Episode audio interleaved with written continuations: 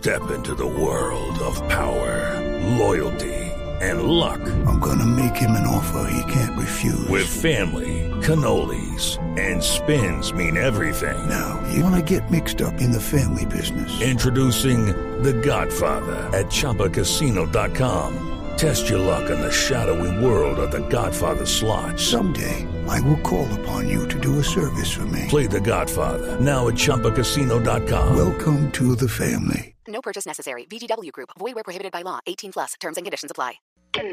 Noticia de interés en Blue Jeans. Bueno, muy bien, son las 7 y 16 minutos de la mañana. Pues esta noticia de interés, como decimos, Natalia, va a levantar mucha ampolla, ¿no? Yo sé, yo Sí, sé. Aquí estamos sí. listos para las críticas, porque eso Sí, también se trata, sí. ¿cierto? Sí, no, Estamos- además. Sí, pero estamos listos. Sí, sí, sí. A ver, porque obviamente, y esto, lo harto es que tiene que ver como con, con, con forma de pensar más que con política, con, con cómo piensa cada uno. Eh, a ver, hay un estudio, o se adelantó un estudio, que revela, esto es un estudio, no somos en Blue Radio, ni somos cada uno de nosotros. Es un estudio que revela que las personas de izquierda, de, de pensamiento de izquierda, son más inteligentes que los de derecha. Ese controversial estudio, que es canadiense, comprende datos que han sido recopilados a lo largo de 50 años. Pues usted se imaginará ya cómo estarán pensando los de izquierda y los de derecha. Le estarán diciendo no. Y si uno, en honor a la verdad, mira cosas, eso es como cuando dicen que es que los de esta región del país son más sinceros y que es que estos son los más hipócritas y que estos son los más alegres, en fin. Yo creo que en todas partes hay de todo. Esa es mi opinión personal. Eh, en lo particular creo que hay gente inteligente de derecha, gente inteligente de izquierda, gente no tanto en la derecha, gente no tanto en la izquierda.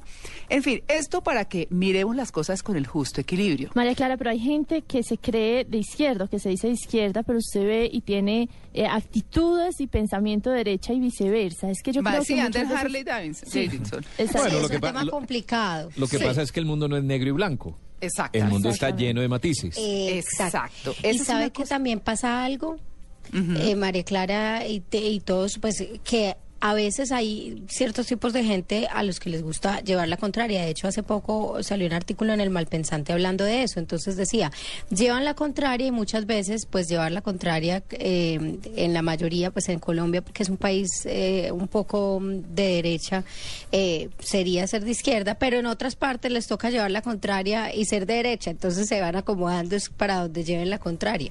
Claro, claro, es una cosa muy complicada.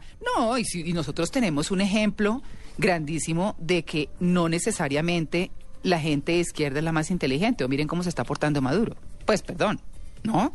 Es decir, eh, está pensando con el hígado, no con el cerebro. Y, y- y parece que de verdad, eh, digamos, en lo particular es una cosa complicada. Sé que me- se me va a venir medio mundo de izquierda encima, pero no está dando las mejores muestras. Pero María eh, Clara, es que también hay que hay que ver qué es la izquierda y qué es la derecha. Sí, Hasta dónde. Maduro es una representación de esa izquierda que nace en Francia después de la primera eh, Sí. de República, después De de, la. Revolución Francesa. Es, es mucho más complejo. Yo no sé hasta dónde. Yo, por ejemplo, que soy una persona abiertamente de izquierda, no me siento representada en un hombre como Maduro. No, claro, claro, pero, pero usted, Natalia, pero digamos que, que hay mucha gente que de pronto cree que sí, y era lo que comentábamos al comienzo, que cuando la gente vaya a elegir a quienes los va a representar y a quienes va a, sacar la cara por todos en el, gobierno y que supuestamente pues va a llevar a un país a X o Y situación, pues que mire muy bien, independiente de, cuál es su, tendencia. Pero miren, como estamos entrando en esto, que es eh, obviamente un tema que no es fácil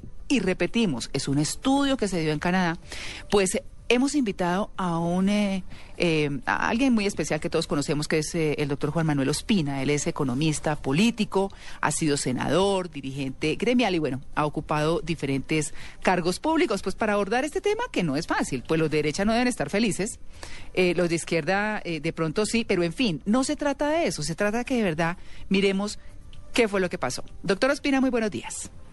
Muy buenos días y muy bueno el debate. Oiga, me están dejando Sí. los argumentos. Ah, ¿cómo le parece? no, que complique, ¿no le parece un complique? No, no, no. No acepté esta invitación porque es que me parece como tan bizarro el, el estudio. Sí. Pues, metámosle el hombro, ¿cierto? Pero Claro. antes que, que eh, Juan Manuel Ospina, que el doctor Ospina nos cuente, que sé que tiene mucho para contarnos, hay que decir que María Clara lo tenemos como invitado porque es un personaje eh, político muy particular. Él hace parte de una de las familias, digamos, eh, muy conservadoras, más poderosas o más influyentes de Colombia. Es nieto del expresidente Pedronel Ospina, bisnieto del expresidente Mariano Ospina Rodríguez. Pero yo lo vi eh, doctor Juan Manuel, a usted en las reservas campesinas, liderando ideas muy progresistas. Es muy difícil uno entender dónde se ubica, por ejemplo, una persona como usted. A ver, Natalia, ya, ya sé por, por qué me llamaron. Ya, ya, ya No, identifiqué la gente. es que Natalia fue para otro lado. No, no, no, no, no, no, está, está muy bien. No, yo creo que este es un tema absolutamente resbaloso y ustedes lo estaban planteando hace un momento. ¿Qué quiere decir finalmente izquierda, derecha? Eh, son eh, comportamientos que se dan frente a situaciones específicas. Entonces, en alguna ocasión uno puede estar más, entre comillas, de izquierda, en otras puede estar un poco más de derecha, o es en general una actitud ante, ante la vida, ¿sí? Y cuando leí el artículo, ayer se me vinieron a la mente y de inmediato dos ideas. Una de Simón de Beauvoir hace ya muchos años, que decía en plata blanca, derecha es todo aquel que está en el poder. ¿sí? Sí. Entendemos la evolución de los regímenes marxistas, socialistas, Cuba, de alguna manera Venezuela, que ustedes mencionaron hace un momento, y uno sí tiende a ver que la derecha está siempre asociada al poder, ¿sí? Independientemente de quien esté ejerciendo el poder en ese momento, se califique a sí mismo de izquierda o de derecha o haya llegado a ese poder con un discurso, comillas, de izquierda o de derecha. Entonces yo creo que esa es un primer, una primera idea a tener en cuenta para abordar este asunto. Y la segunda era una expresión que utilizaba mucho una persona muy caracterizada como Álvaro Gómez, y él, él hablaba era del talante conservador.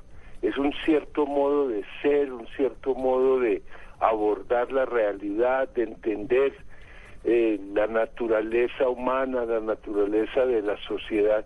Y eso es independientemente de si uno tiene un cociente intelectual de 90 o de 140. A mí realmente los resultados del estudio me asombraron porque diría que son en principio contraevidentes, porque uno conoce gente muy inteligente que se calificaría como de derecha y conoce una persona muy poco inteligente de mínimo vuelo que se califican o son consideradas como de izquierda. Entonces, a mí realmente poder establecer la los linderos entre derecha e izquierda a partir de los el cociente intelectual de la gente como que no no se me acomoda. Pero Sí. Ma- eh, Pero- perdón, perdón, perdón. eh, no, Sí, recordemos, ah, tranquilo. recordemos de dónde viene el estudio, ¿cierto? Y en qué se sí, basó. eso iba a ser. Sí, Ajá. sí, no. Yo leí, yo leí la revista, el artículo de la revista, entonces la revista chilena, ¿no? Sí. Yo leí el artículo y, y parecería que tiene que, que, que tiene un respaldo fáctico fuerte. Muy científico. Sí, es que dice que la investigación fue llevada a cabo- Es que los resultados como que no se responden con lo que uno ve, ¿cierto? Sí, Claro, sí, por sí. supuesto. Tito. Mire, es Sí. que, doctor Juan Manuel Ospina, lo que, digamos que la alusión que hace Tito es muy importante para que nuestros oyentes se ubiquen. La investigación eh, fue adelantada por académicos de la Universidad de Brock en Ontario. Y para realizarlo, cruzaron la información de más de 15 mil personas, comparando su nivel de inteligencia detectado en la niñez con su sus pensamientos políticos ya en adultos. Es decir, entre esos datos anali- analizados se encuentran dos estudios realizados en el Reino Unido en 1958 y en 1970. Y en ellos se midió la inteligencia de niños y niñas con edades entre los 10 y los 11 años y luego se les hizo un seguimiento para conocer sus posturas políticas al cumplir 33 años de edad. Obviamente, aunque quienes, eh, por ejemplo, hacen estudios de mercadeo y demás dicen que la muestra es importante y que si se coge la muestra adecuada, pues eso representa a la gran mayoría y bueno, en fin. Pero en este caso no sé, lo que sí es muy curioso el resultado.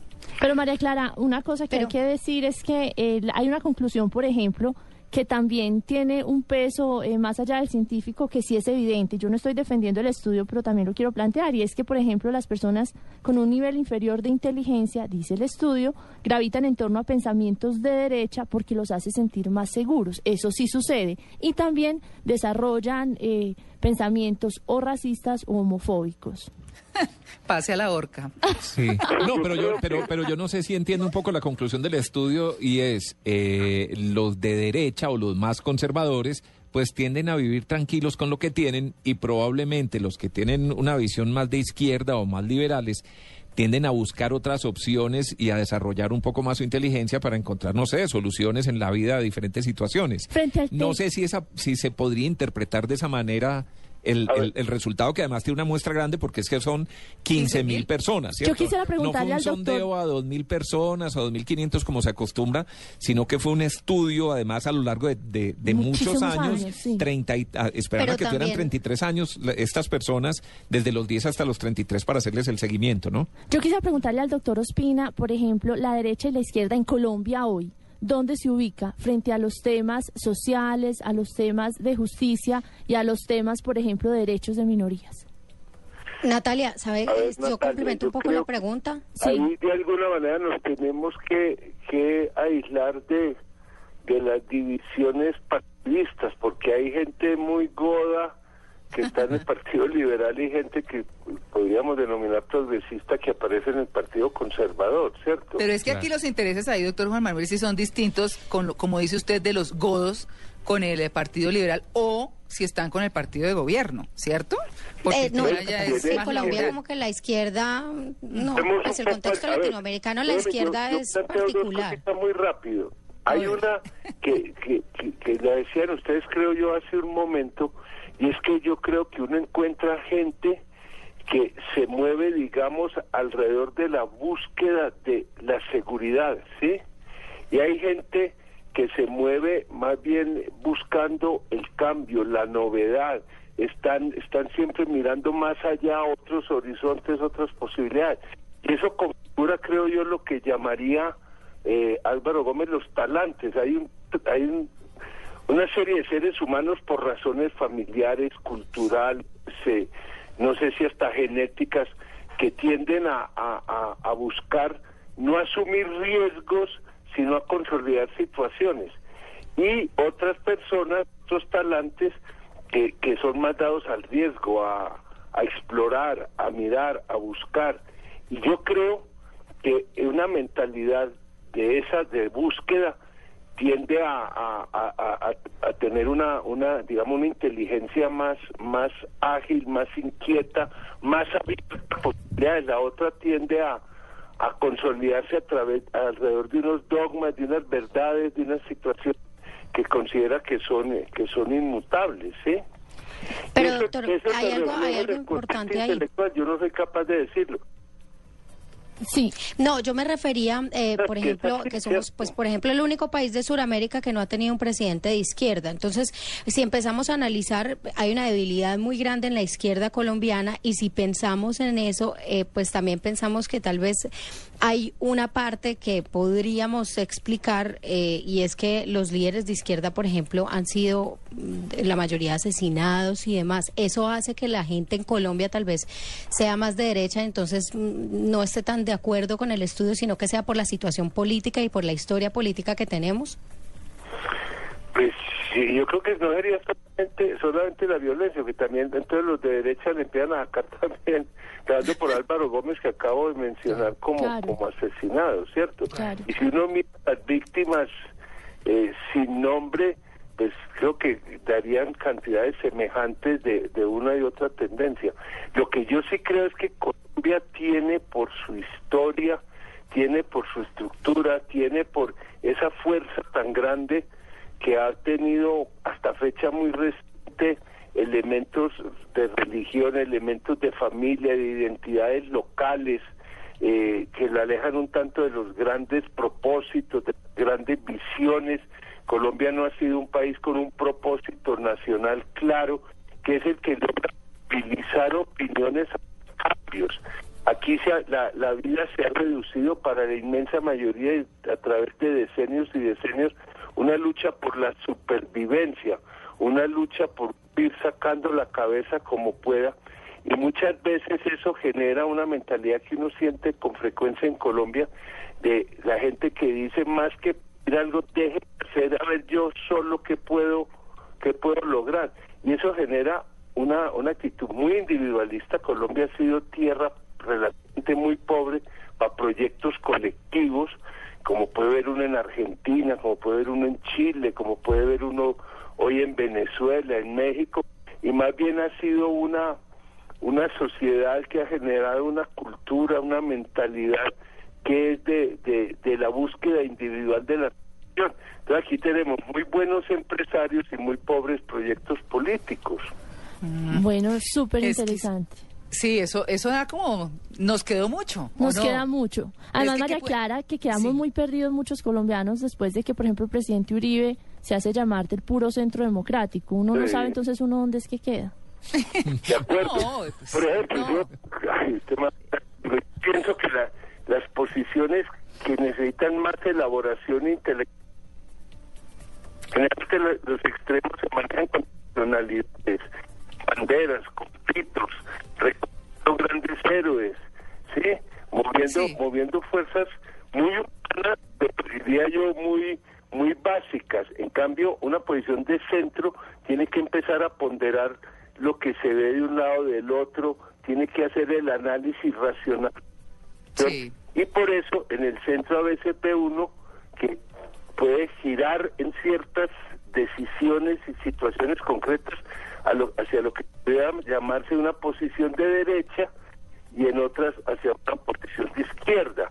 Por supuesto. me, parecía que ya se está votando que, que el, el centro exige más, más no, estamos perdiendo la comunicación. Sí, no, qué pesar. Infortunadamente, sí. Qué pesar, pero bueno, pues digamos que la conclusión es ninguna. que, es, que es una curiosidad. No, no, la conclusión es la del estudio, ¿cierto? El estudio sacó la conclusión, ¿cierto? No, claro, pero digo yo en el debate. Ya si uno le cree o no, bueno, ya verá. Eh, eh, claro, digo yo que ninguna en lo que hemos hablado nosotros, en el sentido de que es que es muy complicado y desde el punto de vista que usted observe cualquier cosa, pues va a ser su realidad, que es la filosofía de Blue. Usted piensa como distinto, ok, discútalo, pero discútalo con tranquilidad. Y eso es lo que nosotros hacemos siempre. Pero, pero hemos querido traer este tema eh, sobre el tapete porque, como decía el doctor Juan Manuel Ospina, es tan bizarro. Eh, obviamente que tiene una base y tiene años y una muestra muy importante, 15 mil personas, en fin. Pero, pero más allá de eso, es que es muy difícil ponerse de acuerdo en esto, es muy difícil llegar a decir que la gente de izquierda es más inteligente que la gente de derecha, pero es un tema interesante para, para debatir, para hablar sobre él.